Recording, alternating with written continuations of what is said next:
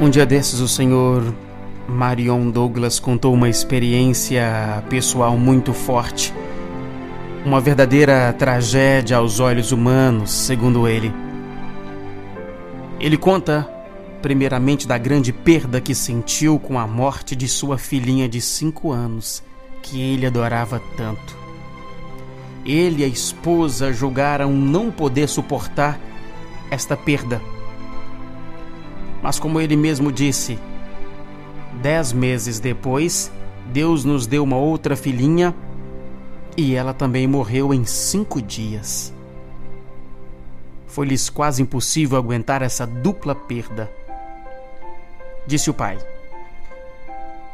Eu não me podia conformar. Não conseguia dormir, nem comer, nem descansar, nem ao menos tranquilizar-me. Estava com os nervos profundamente abalados e perdera completamente a confiança em mim mesmo. O homem conta que procurou vários médicos. Um dos médicos o recomendou pílulas para dormir, o outro sugeriu uma viagem. A família experimentou as duas sugestões, mas nenhuma delas deu resultado.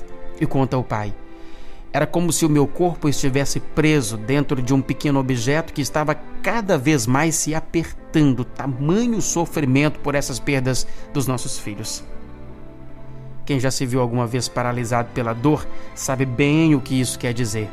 E o homem continua contando, mas graças a Deus tínhamos ainda uma criança, um filho de quatro anos, foi ele quem solucionou o meu problema.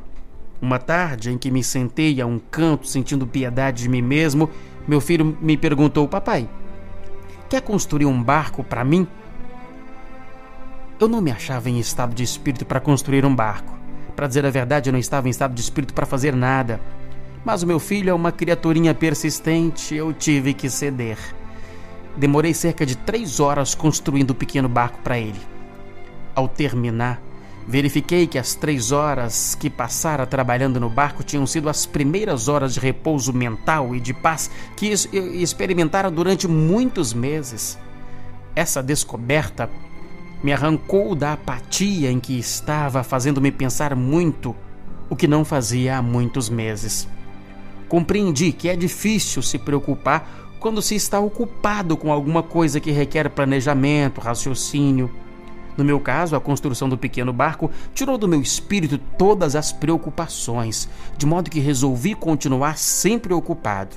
Passei a encher a minha vida de atividades estimulantes.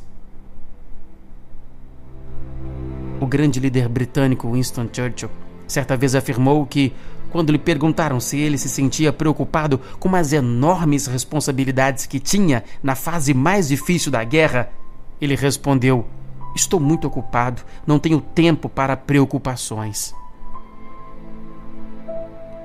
Enquanto nos achamos em atividade, temos poucas preocupações.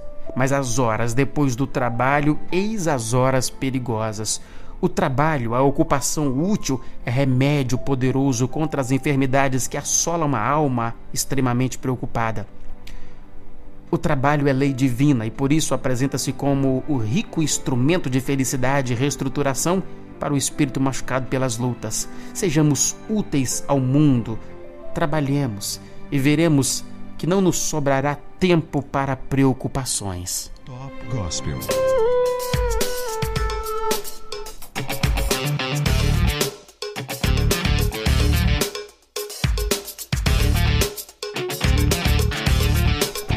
Frase do dia para você parar e pensar comigo é sobre preocupação de Mark Twain. Mark Twain, pseudônimo de Samuel Langhorne Clemens, nascido em 1835, foi um escritor norte-americano e um dos autores mais importantes do oeste americano sobre preocupação. Mark Twain teria dito: Eu sou um homem velho e conheci um grande número de preocupações mas a maioria delas nunca aconteceu. Top Gospel.